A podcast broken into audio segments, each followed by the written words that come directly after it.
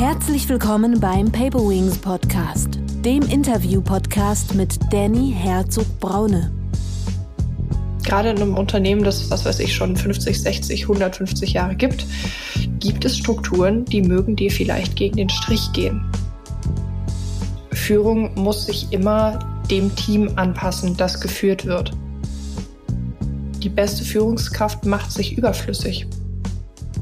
Je schwieriger du es hast, desto mehr Potenzial ist da, dich zu entwickeln. Es ist eine Frage deiner Haltung.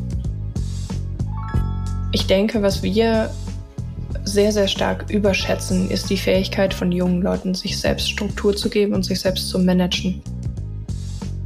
Du kannst sehr strikt sein, aber du musst auch auf der anderen Seite die Sicherheit geben, dass dein Gegenüber die Fehler machen darf. Frag einen jungen Menschen niemals, was er will, denn der will alles und der weiß nichts und der weiß nichts und will alles. Deine Freiheit hört da auf, wo die Freiheit eines anderen anfängt. Und wir leben nun mal einfach in einer, in einer Gesellschaft, die ist codependent voneinander. Herzlich willkommen, liebe Zuhörerinnen und Zuhörer, zu einer neuen Paperwings Podcast Folge. In der heutigen Folge geht es um das Thema Personal Branding.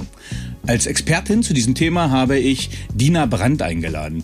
Dina ist auf LinkedIn vor allem mit ihrem alter Ego als ungegenderte Marke trotziger Millennial bekannt. Dina ist eine sehr erfolgreiche Influencerin auf LinkedIn. Ich schätze ihre provokanten und polarisierenden Postings und Impulse auf LinkedIn. Und sie beherrscht dieses Medium sehr gut. Ihr Slogan, mit mir haben Boomer auf LinkedIn Spaß. Denn sie macht Branding für Boomer von Millennials. Herzlich willkommen, liebe Dina. Hi Danny, vielen Dank für die ähm, charmante Vorstellung meiner Person. Dina, wie bist du die Person geworden, die du heute bist? Uh, und du steigst direkt so deep ein. Ähm, wie, wie werden wir die Person, die wir, die wir sind, ist, ist die Frage. Ähm, ähm, ja, also es, es gibt zwei Möglichkeiten. Die erste Frage war, kannst du dich bitte kurz vorstellen? Und daran gekoppelt wäre dann, die ist aber quasi, hat ja so eine Schnittmenge schon, wie bist du die Person geworden, die du heute bist? Mhm. Wir können mhm. also flacher anfangen und dann deep rein. Oh du, ich, ich bin, äh, verstehe, alles, alles, was ich sage, ist zum Teil immer kontextualisiert in, in eine Rolle und auf der anderen Seite einen, einen, einen Ball zurückspielen wollen. Das heißt, ähm, ich bin grundsätzlich mit allem fein. Ich mache dann halt irgendwas draus. Also, wir steigen so ein, wie du das willst. Ja, äh, stellst du dich bitte kurz vor. Danke für, für die Vorstellung deinerseits. Ähm, zu meiner Person gibt's, glaube ich, gar nicht so viel mehr zu sagen als das, was du ohnehin schon gesagt hast. Ähm, ich ärgere ein bisschen, ein bisschen Leute auf LinkedIn. Ich bin primär tätig im Bereich Markenstrategie, Beratung, Personal Branding auf LinkedIn. Und ähm, ja, habe dem Ganzen den frechen Namen trotziger Millennial gegeben, weil ich mir gedacht habe, naja, als, als junge Frau im alten LinkedIn, ähm, primär Männer dominiert und so weiter und so fort, wir kennen das ja alle, ähm, mische ich doch einfach das Feld mal ein bisschen auf und, und schau mal, wer sich so ein bisschen auf meinen Humor einlässt. Ähm, Vielleicht sollten wir den Begriff mal definieren. Also was bedeutet eigentlich Personal Branding? Was ist auch deine, was steht hinter deiner Marke, trotziger Millennial?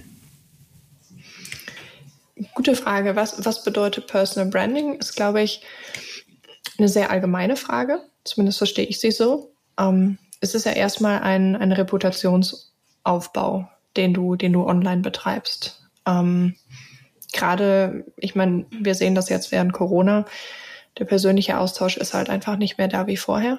Das heißt, wir nutzen die Plattform, die wir haben und da eignet sich halt zum Beispiel LinkedIn hervorragend für, für diesen Reputationsaufbau, der dann halt, ja, Personal Branding heißt, Personenmarkenaufbau, you name it. Ähm, das hat ja ganz viele, ganz viele Begrifflichkeiten. Ähm, wie war nochmal deine zweite Frage? Ja, wie kam es zu dem Begriff trotziger Millennial? Wie kam es zu meiner Marke, zum trotzigen Millennial?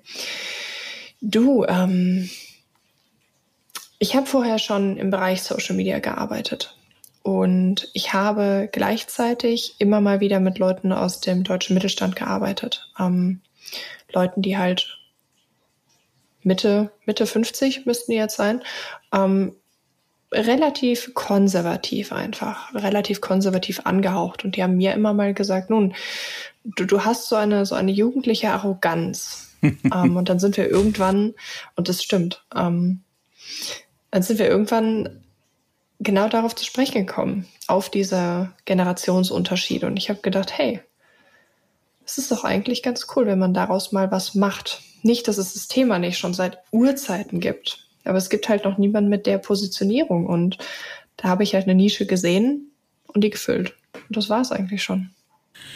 Ähm, sehr schön. Es geht ja um das Thema, du sagst ja, du bist ein Millennial. Vielleicht sollten wir für die Zuhörerinnen und Zuhörer nochmal kurz definieren. Also es gibt ja, es gibt die Babyboomer, die Generation X, Generation Y, Generation Z. Jetzt, also, und je nach Über Unterschrift, es gibt ja sogar schon Generation Alpha und Beta, jetzt fängt es wieder von vorne an zu zählen. Ähm, was ist, was sind eigentlich die Millennials? Ja, du, was, was sind die Millennials? Also erstmal sind das, glaube ich, Leute, die geboren sind zwischen, uff, 81 und 96, glaube ich. Das variiert ja immer so ein bisschen, je nachdem, welche Quelle du bemühst. Ähm, aber für mich sind das, sind das Personen, die von den Medien so ein bisschen dargestellt werden als, äh, ja, unfähig, so ein bisschen entitled. Die Leute, die relativ arrogant auf den Arbeitsmarkt gehen, völlig desillusionierte Vorstellungen haben und dann feststellen, oh, das Leben ist ja gar kein Ponyhof. Ja, blöd. Ähm, ich finde aber, ja. Ich habe gerade überlegt, warum du sagst, das Leben ist kein Ponyhof, warum die mit der Attitüde, wo kommt die Attitüde her? Und warum mhm. glaubst du, dass das Leben nicht so ist? Also, warum ist der Arbeitsmarkt nicht so? Ich könnte jetzt mal ein bisschen zynisch mhm. sein. Ich bin ein 81er Jahrgang, also gegenüber mhm. einer Übersicht, die ich hier habe, äh, bin ich Generation Y, die fängt da so gerade an. Ähm, ja, und ich sehe halt einen Arbeitnehmermarkt gerade. Das heißt, die äh, auch jetzt mal Corona-unabhängig. Grundsätzlich, wir haben Fachkräftemangel, Führungskräftemangel. Und mhm. äh, wenn ich berate ja auch im Bereich Employer Branding und da müssen wir oder müssen die Arbeitgeber ja inzwischen schon eine ganze Menge auffahren. Also gefühlt ist schon ganz viel Ponyhof dabei. Ja, du, das, das ist immer so ein bisschen, ich finde es sehr ambivalent. Also grundsätzlich glaube ich, dass wir immer einen Mangel an, an kompetenten Leuten haben.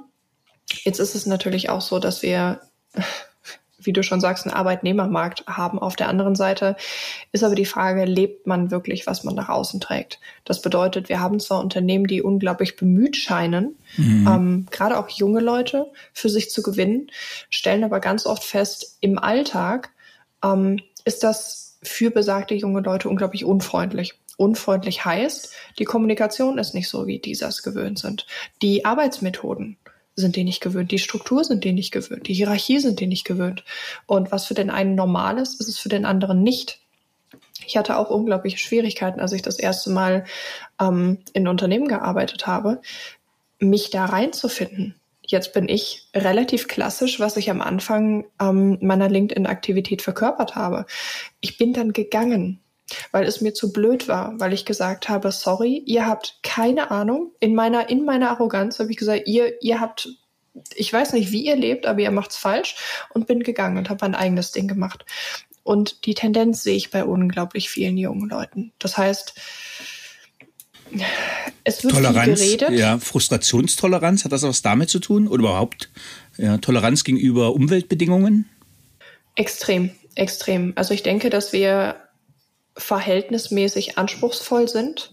Ähm, wir wollen relativ viel, sind aber noch nicht wirklich gewöhnt, da Kontra zu bekommen. Und ich pauschalisiere jetzt ganz, ganz, ganz mhm. stark, weil das natürlich immer ähm, einzelfallbezogen nochmal betrachtet werden muss.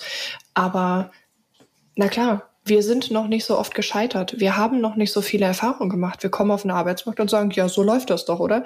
Ähm, Fun Fact, so läuft das nicht. Gerade in einem mhm. Unternehmen, das, was weiß ich, schon 50, 60, 150 Jahre gibt, gibt es Strukturen, die mögen dir vielleicht gegen den Strich gehen. Ob du bleibst, ist deine Sache. Aber nun, das ist leider die Realität. Ja, also ich finde ich finde das spannend. Es gibt ja diesen ja New Work Trend oder ja New Work ähm, unterschiedliche Arbeitsbedingungen. Stelle ich den Kicker hin, kostenlos Müsi, die Lounge-Ecke. Ähm, aber am Ende des Tages muss halt irgendwo Leistung kommen. Ne? Also äh, Wertschöpfung muss geschehen. Und äh, du, du lachst gerade. Äh, kennst du das quasi oder wie bewertest du das? Du, ich schaue immer so ein bisschen zurück und denke mir, ja, hättest du mich vor zwei Jahren gefragt, was mir wichtig ist, ähm, hätte ich dir auch gesagt, du, ich möchte super viel Freiheit, ich möchte einen fancy Coworking Space, das möchte ich heute noch. Ich, ich liebe es und äh, ich liebe diese, diese ganze, diese ganze ach, fancy Atmosphäre. Aber wenn du in einem Unternehmen arbeitest, dann hilft dir der schönste Obstkorb und das geilste Sofa und die tollste Anlage und das schönste Feierabendbier mit dem Chef nichts. Ähm, wenn du keine Perspektive hast. Das bedeutet, das ist sicherlich fein zu sagen, hey, ich will einen super modernen Arbeitsplatz, wir sind hier alle super, super chill. Aber wenn du nicht die Möglichkeit bekommst, dich zu entwickeln, wenn du nicht geführt, gefordert und gefördert wirst, ähm, dann weißt du diese Dinge gar nicht mehr zu schätzen. Dann konzentrierst du dich wirklich auf diese kleinen Unnötigkeiten, mhm. anstatt das große Ganze zu sehen, weil das kannst du nicht. Das ist grundsätzlich etwas, das kannst du als junger Mensch unglaublich schwierig, weil du, dir fehlt Perspektive. In allen Belangen. Und dann bekommst du die nicht mal im Job. Schwierig. Was glaubst du, wie müsste die optimale Führungskraft für dich aussehen, für einen Millennial? Weil du bringst ja ganz oh. spannende Sachen rein. Stellst du die Frage, wie eine optimale Führungskraft für mich aussieht oder pauschal für ein Millennial? Ähm, erst für ein Millennial und dann vielleicht mhm. äh, für dich, genau. Mhm. Ich denke grundsätzlich, ähm, dass Führung eine Kunst ist. Das bedeutet, Führung muss sich immer dem Team anpassen, das geführt wird.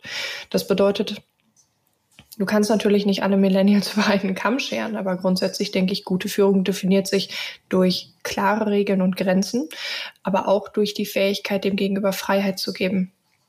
Das bedeutet, die beste Führungskraft macht sich überflüssig. Aber ohne diese Führungskraft läuft es auch nicht wirklich.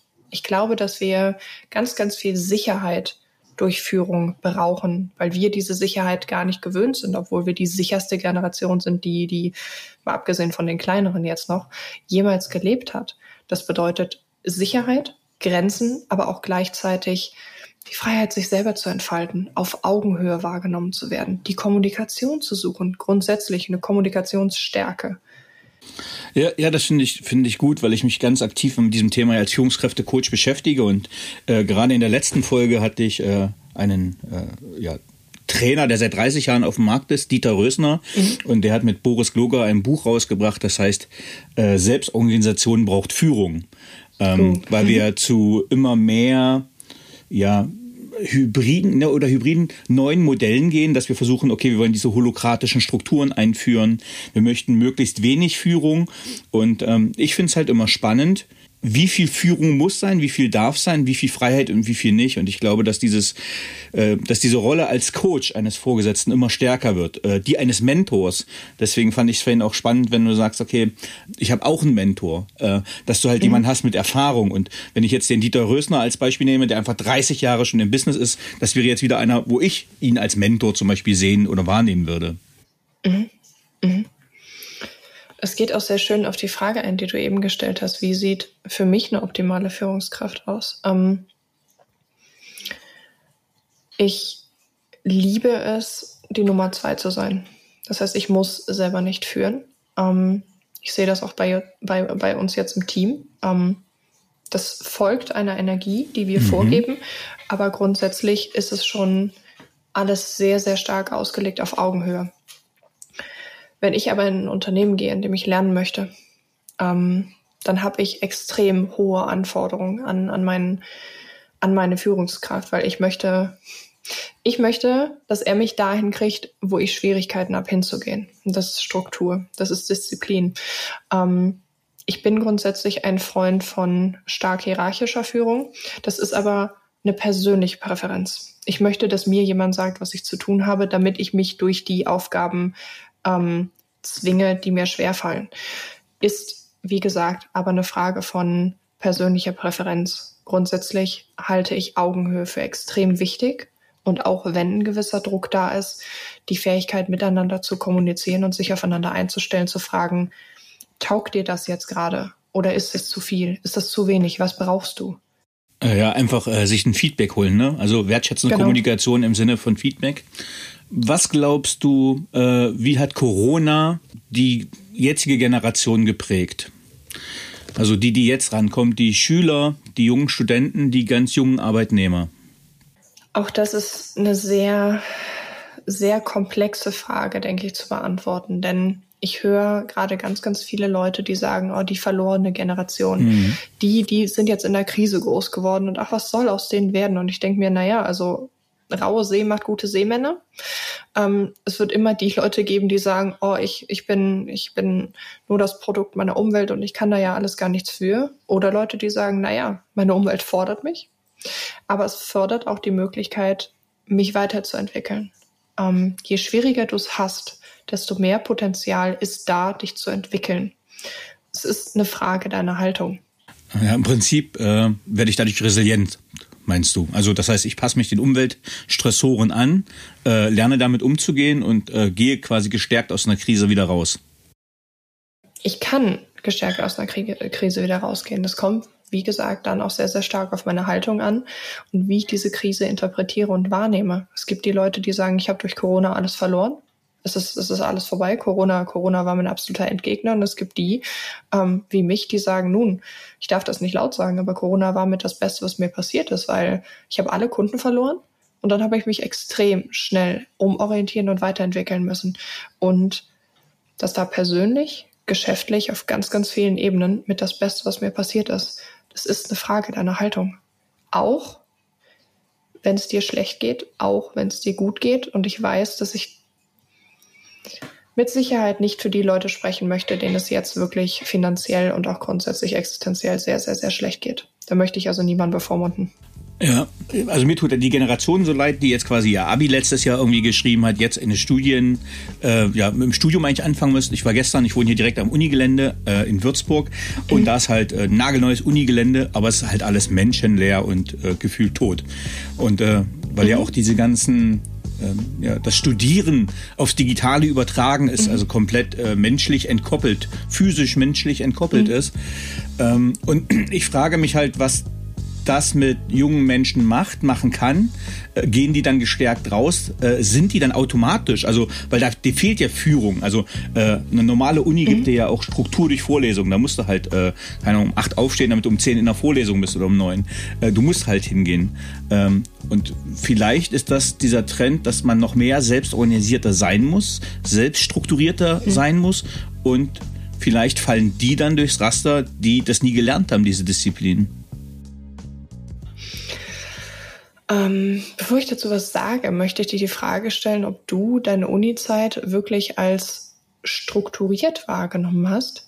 Wenn du sagst, naja, um 8 Uhr aufstehen, 10 Uhr Vorlesung, war das Struktur für dich? Ähm, ich bin da, glaube ich, ein nicht gutes Beispiel, weil ich an der Universität der Bundeswehr studiert habe. Also, äh, uh, also, see, also ich war, ich okay. war schon Offizier und ich habe in Trimestern studiert und äh, es hätte sofortige mhm. Karrierenachteile gegeben, wenn man das nicht äh, in der Struktur abarbeitet. Mhm. Und ich war auch schon äh, mit meiner Frau zusammen. Das heißt, wir hatten schon einen Alltag. Also ich war ein wenig gezwungen mhm. in diesen äh, ähm, in diesen Strukturen schnell und diszipliniert durchzukommen, sonst hätte ich es nicht geschafft. Deswegen bin ich da nicht so im Vergleich. Und in meinem zweiten mhm. Studium war es ähnlich. Das war nebenberuflich, äh, hätte ich, musste ich viel Geld zahlen und hätte ich das nicht geschafft, wäre ich auch durchgefallen. Das heißt, ich hatte diese äh, zivile mhm. Freiheitsmomente nicht. Deswegen äh, bin ich ein mhm. schlechtes Beispiel. Okay.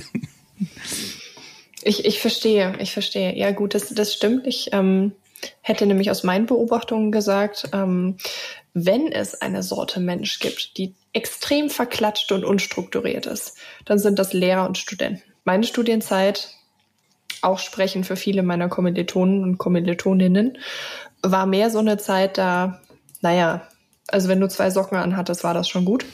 Und ähm, ne, ich meine, Anwesenheitspflicht gibt's nicht. Solange du die Klausur bestehst, fein.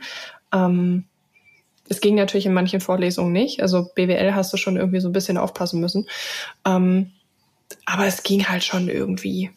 also irgendwie hat es schon immer geklappt. Ja, Struktur kannst du lernen, lernst du aber dann wahrscheinlich eher zum Prüfungszeitpunkt und Abschluss hin, oder?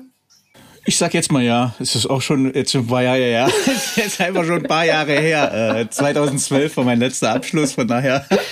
ähm, mhm, nee, da, also äh, lerne ich da zum Abschluss. Das war einfach bei mir mal alles, alles sehr komprimiert, also sehr zeitlich eng. Mhm, ähm, ja. Und im schlimmsten Fall hat man sich noch eine Welle aufgebaut, das heißt, man hatte noch mehr Druck. Ähm, was hast du denn studiert? Du hast gerade gesagt, BWL war mit bei. Ich habe äh, ganz, ich, ich bin das absolute Anti-Beispiel von dem, was ein Vater sich, glaube ich, für seine Tochter wünscht. Ähm, ich habe Deutsch und Philosophie studiert, ähm, dann habe ich Erziehungswissenschaften mit Psychologie und BWL studiert und Marketing oder Medienkommunikationsmanagement, irgendwie sowas. Genau.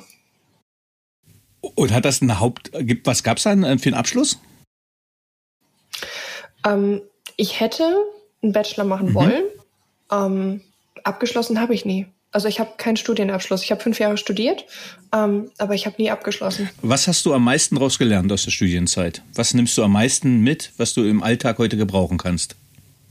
Ich möchte ganz ehrlich sein, ich habe in meiner Studienzeit vor allem ähm, gearbeitet. Ich war nicht, nicht in der Uni. Ähm, was ich gelernt habe, ist Gute Frage. Naja, dass vor allem unser universitäres System ein bisschen, also ich stelle es in Frage. Ähm, ich habe letztens noch mal mit jemandem gesprochen, der hat Interviews für seinen Bachelor ähm, führen müssen. Und die Fragen waren derart pauschal, ähm, dass du derart pauschale Antworten nur hast geben können, dass ich dann gefragt habe, wie, wie kann das sein, dass es wissenschaftliches Arbeiten? Du kannst mir doch nicht erzählen, dass das wissenschaftliches Arbeiten ist was ich aus der Uni-Zeit mitgenommen habe, ist das wissenschaftliches Arbeiten, wenn du es nicht wirklich richtig akademisch nachher, was weiß ich, Richtung Doktor machst, dass es ein Witz ist. Und das ist natürlich nur von mir so wahrgenommen. Das muss nicht in jedem, in jedem Studienfach der Welt auch so sein. Natürlich nicht. Aber ich habe mehr von den Leuten gelernt, die ich in meinem Leben kennengelernt habe, als jemals aus den Vorlesungen der Uni. Und das fand ich schon echt, echt bezeichnend. Ähm, viel in der Uni gelernt habe ich nicht, nein. Aber es liegt mit Sicherheit auch an mir. Okay, du baust dir jetzt gerade eine. Sorry, es tut mir so leid. Nein, ich, aber, aber du hast ja, du hast, also ich glaube das einfach nicht, weil du ja gesagt hast, es sind ja viele spannende Sachen bei. Also äh, du hast Deutsch mhm. gesagt, du machst ja sehr äh, sehr durchdachte, gut konzipierte und auch tiefgründige Posts. Also äh, das finde ich halt mhm. ja schon ziemlich ziemlich cool. Äh, ich und viele andere lesen deine Beiträge ja gerne, weil sie ja, ich, oft, ich würde sagen, die haben oft einen doppelten Boden oder die sind ja schon, die mhm. regen ja schon zu vielen an. Da sind äh, für mich philosophische Gedanken bei. Sie sind auf jeden Fall deutsch gut artikuliert. Sie lösen psychologische Momente aus. Ähm, das heißt, mhm. deswegen mhm. habe ich gedacht, na, da, die wird schon, die, die Dina wird schon ein bisschen was mitgenommen haben davon, vom Studium, was sie jetzt umsetzen können. Denn das finde ich ja eine spannende Frage auch. Was nehme ich aus dem mhm. Studium mit für meinen beruflichen mhm. Alltag? Und wie kann ich das umsetzen? Mhm. Und du hast ja jetzt gerade gesagt, auch du hast in der Krise alle, alles umgebaut, neues Konzept aufgebaut. Mhm. Ja, was sind denn jetzt, was, was machst du jetzt genau mit deiner Firma, in deiner Firma, mit deinen Leuten? oh, das, das ist eine gute Frage. Ähm, die Frage mag ich gerne. Nun, ähm, also wir hatten tatsächlich vor, Anfang des Jahres zu gründen. Ähm, mehr so in Richtung Unternehmensberatung, wie ihr junge Leute halten könnt. Warum, warum wollen junge Leute nicht bei euch arbeiten? Warum gehen die, die da sind, so schnell wieder? Und ähm, ich habe relativ schnell gesagt, ich möchte erst noch ein bisschen mir das Feld angucken. Das heißt, ich würde gerne einfach noch eine Zeit lang wirklich auch mit den, mit den Leuten in der Positionierung arbeiten. Ähm, wir sind jetzt wieder dahin gegangen, dass wir gesagt haben, okay, das ist, was wir gerade machen, aber längerfristig werden wir stärker in die Kommunikation zwischen Generationen wieder gehen. Das heißt vielleicht wirklich mehr wieder in die Beratung. Und ähm, ja, das, das, das ist schon ganz spannend. Also es ist tatsächlich ein sehr, sehr iterativer Prozess. Ähm, wir lernen unglaublich viel. Wir sind mittlerweile zu viert. Und ich glaube, dass wir auch bis zur Gründung noch noch sehr, sehr viel lernen werden. Weil ich stehe da gerade so ein bisschen auf der Bremse, weil ich sage, hey, ich habe, finde ich, noch nicht genug Kompetenz, um jetzt ein Unternehmen da drauf zu stellen. Ähm, und das ist von mir wahrgenommen so. Man, man wächst mit seinen Aufgaben. Aber ich sehe das Team gerade wachsen, auch über sich hinaus wachsen. Und das finde ich ist ein unglaublich schöner Prozess mit zu beobachten, während du halt einfach dann auch mit Kunden arbeitest, was dann auch wieder unglaublich kreativ werden kann. Ja, also das lerne ich halt bei jeder Firma, bei der ich neu bin als Berater, dass ich ja da ungeheuer viel mitnehme an Erfahrung, an unterschiedlichen Strukturen, welche Strukturen mhm. funktionieren, welche Kulturen gibt es, ähm, wo gibt es Reibungen und die sind sehr, sehr unterschiedlich. Also ich sage mal vom IT-Startup bis zum Pharmakonzern. Und ich finde es spannend, welche soziale Dynamiken es in den, in den Firmen gibt. Ähm, das heißt, wenn mhm. ich jetzt so die, die innovative IT-Bude nehme, ähm, wo mhm. man versucht, möglichst wenig zu führen, möglichst äh, viel Selbstorganisation äh, zu geben, Scrum eingeführt hat, dass es bei den jungen Leuten, ich, ich rede jetzt bei jungen Leuten, sage ich mal so 20 bis 25, 26, sowas würde ich mhm. jetzt mal so nehmen. Da sind super Leute bei. Äh, also das, was man dieser Generation auch zuschreibt. Die sind Digital Natives. Mhm. Die beherrschen die digitalen Instrumente sehr schnell, intuitiv, sind in dem Bereich auch sprachlich oft gewandt, weil sie äh, interkulturell zusammenarbeiten müssen, weil es gibt so Remote-Teams in Kuba, in Indien. Ähm, mhm sind wissbegierig, aber gleichzeitig, äh, und das spiegelt auch ein bisschen das wieder, was du gesagt hast, erlebe ich, dass wenn es eine Führungsarmut gibt, ich nenne es mal Führungsarmut, äh, wenn es nicht mhm. klare Regeln und Grenzen gibt, wo man sagt, da gehen wir hin, ähm, das ist das Ziel. Mhm dass die sich, die, dass die ertrinken in ihrer Freiheit. Ich nenne es mal so. Das heißt, so viel Handlungsspielraum, mhm.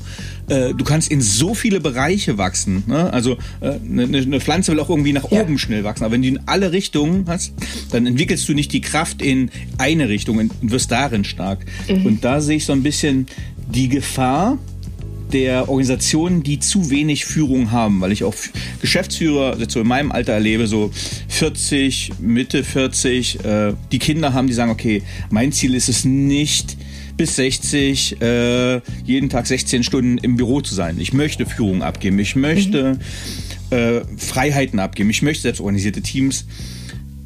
Aber es geht meiner Meinung nach nicht immer so richtig auf.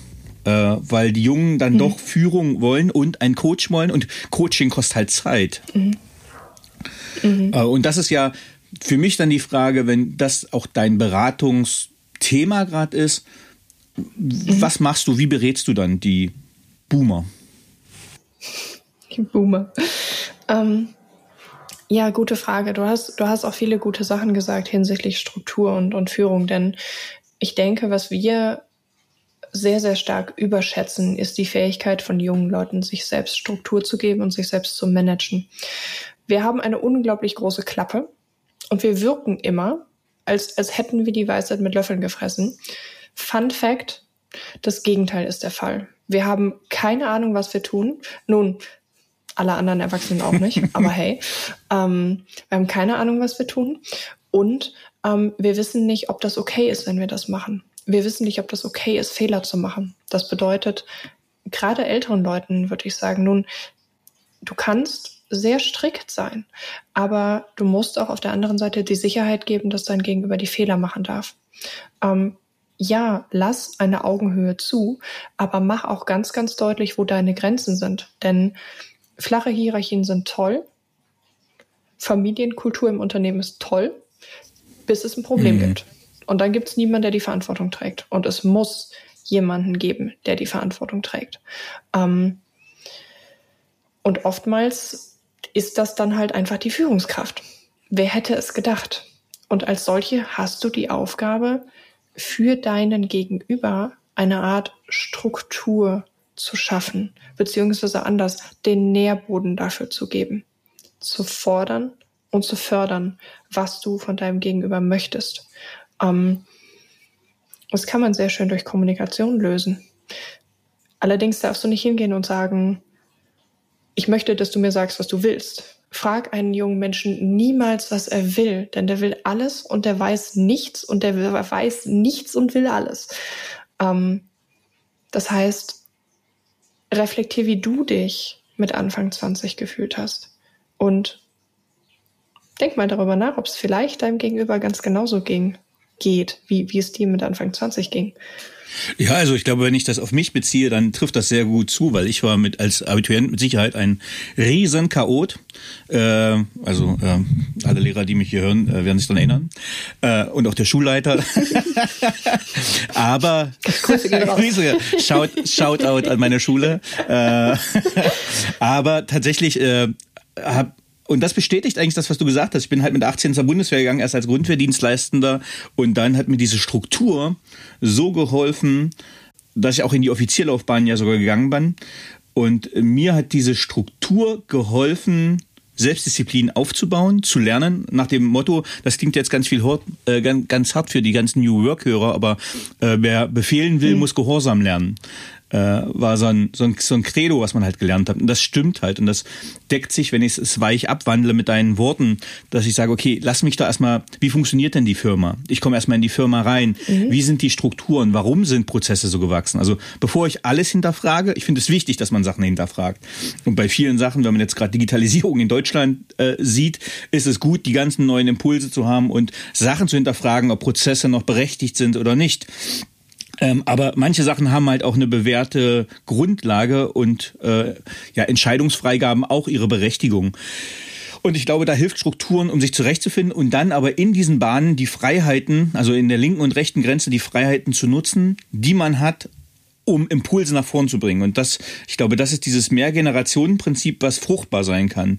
Die ganz klischeebehaftet mhm. zu sagen, die Jungen kommen rein, oder äh, meine, eine meiner jüngeren Hörerinnen ist meine Nichte äh, des Podcasts und die hat gesagt, ey Danny, ich find's cool, dass du mal äh, mit Fragnat einen YouTube-Influencer reingenommen hast, äh, weil das ist halt mhm. das Medium, was wir konsumieren. Äh, das mhm. schauen wir uns an, da holen wir unsere Inhalte her. Und die sind zeitgemäß, die sind peppig, die sind gut. Wenn man jetzt guckt, auch äh, mit, was ich sehr gut finde, Funk, Fernsehen, dieser neue Jugendkanal von ZDF und ARD, die richtig gute Wissensformate publizieren auf äh, Instagram, auf YouTube. Mhm. Ja, Jetzt habe ich einen kleinen Exkurs gemacht, ähm, aber das war der Gedanke, den ich von dir quasi mit aufgegriffen habe. Die Jugend mhm. braucht Struktur und Führung. Die Frage ist, in, in welche Worte kleidet man es, damit es dann nicht zu abschreckend wirkt? Ich möchte auch die, die Jugend in Anführungsstrichen gar nicht bevormunden. Ähm, ich glaube auch, dass man durchaus lernen kann, sich diese Art von Management oder Führung selber zu geben. Nur leben wir in einer Zeit, die ist sehr sehr von dem Bedürfnis nach Freiheit geprägt. Und was wir als Gesellschaft, glaube ich, noch verstehen müssen, ist, dass mit dem Ruf nach Freiheit ähm, die Notwendigkeit einhergeht, dass wir Pflichten erfüllen. Mit jedem Privileg kommt eine Pflicht. Mit allem an Freiheit, was du bekommst, trägst du gleichzeitig Verantwortung. Und gerade habe ich das Gefühl, befinden wir uns in einer Phase, in der sagen wir, ich will alles, aber ich will dafür keine Verantwortung tragen. Und das ist gefährlich, denn da gehst du hin und sagst, ich muss erstmal gar nichts, sag mir nicht, was ich tun soll. Nun, ähm, deine Freiheit hört da auf, wo die Freiheit eines anderen anfängt. Und wir leben nun mal einfach in einer, in einer Gesellschaft, die ist codependent voneinander. Und das ist eine, eine Abhängigkeit voneinander, die ist natürlich gewollt, gewünscht und auch richtig. Das anzuerkennen und hier zu verstehen, dass gesellschaftliche Grundstrukturen nicht der Struktur halber schlecht sind, ähm, ganz genauso wenig wie Religion oder Politik schlecht sind, dass es aber auf die Umsetzung ankommt und was wir dann daraus machen, dass wir hier die Verantwortung dafür tragen. Ähm, ich glaube, das haben wir gesellschaftlich noch nicht so ganz verstanden, denn Du kannst Politik abschaffen, du kannst Gott abschaffen, aber dann brauchst du etwas, was an diese Stelle tritt, weil du sonst ins Chaos stürzt. Jetzt gerade, und es wird noch mehr werden, stürzen wir uns ins Chaos. Was daraus entsteht, das wird spannend. Das bekommen wir aber, glaube ich, gar nicht mehr mit. Das ist jetzt sehr abgeschwiffen, das tut mir leid. Nee, das korreliert ganz gut mit dem Posting, den ich Samstag rausgebracht habe. Da habe ich geschrieben, deutscher Föderalismus plus mangelnde Digitalisierung der Verwaltung ist gleich Dysfunktionalität. Ähm, also wenn man das jetzt... Amen. Genau, wenn man das jetzt überträgt auf, ähm, wir haben keine starke Führung, kein, ich will jetzt hier nicht, nix, nicht den falschen Zungenschlag reinkriegen, aber keine, mhm, mhm keine Regierung, die zentral gesteuert Maßnahmen koordiniert. Ne? Also so wie ich es in einem guten Unternehmen in einer ja. Krise erwarte, wo dann Führung gefragt ist. Äh, und dann habe ich genau. einen Apparat, der einfach dysfunktional ist. Ähm, äh, ja, wie ja. war der Post? Ähm, ja, können Sie mir bitte das Fax schicken? Äh, können Sie bitte ein Fax schicken? Äh, nein, kann ich gerade nicht. Äh, ja, wo sind Sie denn gerade? Im 21. Jahrhundert. Das ist so die, die das Credo ja. da hinten, wo ich ja. sage, oh, wie läuft denn das gerade? Ja, es ist ein kleiner politischer Exkurs, aber es trifft, glaube ich, so ein bisschen auch den Zeitgeist und den, den Impuls, den wir, mhm. den wir da gerade gesetzt haben. Im Sinne von, wann ja. bedarf es einer Führung, um zielgerichtet zu einem Ergebnis oder einem Ziel zu kommen. Mhm. Dina, jetzt haben wir uns richtig schön ein bisschen schon verquatscht das, äh, zu dem Thema. Ähm, ich gehe direkt auch mal zu, zu den äh, persönlichen Fragen. Ähm, mhm. Auf welche berufliche Leistungen bist du besonders stolz? Uff. Oder was ist ein beruflicher Erfolg das, für dich, den du erlebt hast? Den ich selber erlebt habe. Ähm, du stellst die Frage einer sehr selbstkritischen Person, ähm, die grundsätzlich wenig zufrieden ist mit dem, was sie tut. Das bedeutet, die Frage ist für mich extrem schwer zu beantworten, denn wenn ich mit etwas fertig bin, dann bin ich glücklich und dann bin ich im nächsten Moment super unzufrieden, weil ich sehe, wo das Ding noch Macken hat, wo es noch nicht rund ist, wo es noch weiterentwickelt werden kann und auch sollte. Ich bin wenig stolz auf das, was ich tue. Ich frage mich vielmehr, wem konnte ich damit helfen? Und das ist, glaube ich, auch ein Parameter, an dem würde ich oder mit dem würde ich meinen Erfolg messen. Ich bin erfolgreich, wenn das, was ich tue, Leuten hilft, weiterzukommen. Weiterzukommen heißt, es kann sie auch in eine Krise stürzen. Ich kann Leuten auch Chaos bringen und das war trotzdem erfolgreich, weil dadurch nun auf verbrannter Erde dann was Neues wachsen kann. Das heißt, es ist extrem vielfältig, was in dem Fall Erfolg bedeutet. Erfolg bedeutet Entwicklung. Hm. Also finde ich äh, gar nicht so kritisch, wie du das sagst, weil ich als Coach ja auch, wenn ich nach einem Coaching rausgehe und ich sehe, okay, oft sind Coaches dann emotional sehr gelöst, sage ich mal, äh, da, weil man was ausgelöst hat, aber das ist ja ein Erfolg, weil man was in Bewegung gesetzt hat, eine Blockade gelöst hat, für Klarheit gesorgt hat. Und das macht dann Spaß. Das heißt nicht, dass man dann eine gute Zahl auf dem Konto hat oder dass man irgendeine Prämie oder eine Award gekriegt hat, aber das ist wahrscheinlich diese Selbstwirksamkeit, die einen Zufriedenheit gibt. Mhm. Äh, genau. Welche Fähigkeit bzw. Fertigkeit möchtest du gerne haben, die du noch nicht hast? Es ist auch schwierig, wenn ich das jetzt so formuliere. Ähm, ich wäre gerne jemand, der weniger überdenkt und schneller macht. Und ich sage das aus einer Haltung raus, wo ich selber denke, ich bin oft zu schnell für das, was ich tue. Und auf der anderen Seite komme ich nicht aus dem Pushen. Also quasi nochmal effizientere Selbstwirksamkeit zusammengefasst. Ähm, ja und nein. Also ich würde das tatsächlich gar nicht so stark Richtung Effizienz münzen. Ich würde viel eher sagen, Mädel, mach einen Kopf zu. hör auf, hör auf zu denken und mach einfach mal. Mach dich halt einfach mal locker. Weil Leichtigkeit ist das, was sich am weitesten bringt. Die Phasen, in denen ich am besten gearbeitet habe, am erfolgreichsten gearbeitet habe, am effizientesten gearbeitet habe, am effektivsten gearbeitet habe. Das waren die Zeiten, in denen es mir leicht gefallen. Da war alles leicht. Schön. Ähm, das ist gar nicht so leicht, das, das muss man erstmal nachwirken lassen. Welches Buch oder welche Bücher haben dich am meisten geprägt bzw. dein Leben beeinflusst? Schwierig. Ich lese nicht viel, ich höre alles und dann bin ich auch ein totales YouTube-Kind. Das heißt, ich würde sagen, ich würde viel eher die Frage stellen, welche Personen haben mich ganz stark geprägt. Und das war einmal sehr, sehr stark Jordan Peterson und Seth Godin. Einmal, ja gut, Jordan Peterson hat mehr als eine Sache gesagt. Das ist schwierig, ihn jetzt da einzuordnen. Ähm, Seth Godin in Hinsicht auf Marketing und wie das, was wir im Alltäglichen tun, Kunst sein kann. Jetzt hast du bei mir eine Bildungslücke äh, erwischt. Wer ist John Peterson? Jordan Peterson ist ähm, die letzten Jahre mit einer der stärkst kriti kritisiertesten Personen gewesen, glaube ich. Ist ähm, gewesen klinischer Psychologe und Professor an der University of Toronto, der sich sehr, sehr stark im Bereich Gender Politics, Identity Politics, ähm, geäußert hat, zu Unrecht ähm, sehr, sehr stark in die rechte Ecke ähm, gedrückt wurde. Aber auch ganz, ganz, ganz viel zum Thema ähm, Persönlichkeitsentwicklung gemacht hat. Und zwar nicht Persönlichkeitsentwicklung, wie wir das kennen, mit hier, ähm, du bist halt ein roter oder gelber Typ, sondern so, wie du es wirklich machst. Rein in die Psychoanalyse, wirklich rein in, in die Methodiken an sich. Und den habe ich zu einer Zeit kennenlernen dürfen, in der ich ihn echt gebraucht habe. Ähm, der hat mir unglaublich viel Wissen vermitteln können. Persönlich jetzt über YouTube? Ähm, nee, dann, dann über YouTube. Ja, tatsächlich war das auch die nächste Frage nach dem Buch, wären auch die Personen gewesen. Äh, mhm. Was möchtest du am Ende deines Lebens von dir sagen können, erreicht zu haben? Ich möchte zu mir gefunden haben und ich möchte andere auf dem Weg begleitet haben, zu sich selbst gefunden zu haben. Hast du ein Lebensmotto? Und wenn ja, wie lautet es? Ich glaube, das würde sich wöchentlich verändern. ich lerne noch. Ich lerne noch ist mein Lebensmotto. Das ist äh, ein sehr schönes Motto und äh, ich lerne noch ist auch ein gutes Abschlusswort. Vielen lieben Dank für deine Zeit, liebe Dina. Ich habe zu danken. So, liebe Zuhörerinnen und Zuhörer, ich hoffe, Ihnen hat dieser Podcast gefallen. Wenn er Ihnen gefallen hat, hinterlassen Sie gerne ein Abo, eine positive Bewertung und empfehlen Sie diesen Podcast weiter. Bleiben Sie gesund. Mit besten Grüßen, Ihr Danny Herzog Braune.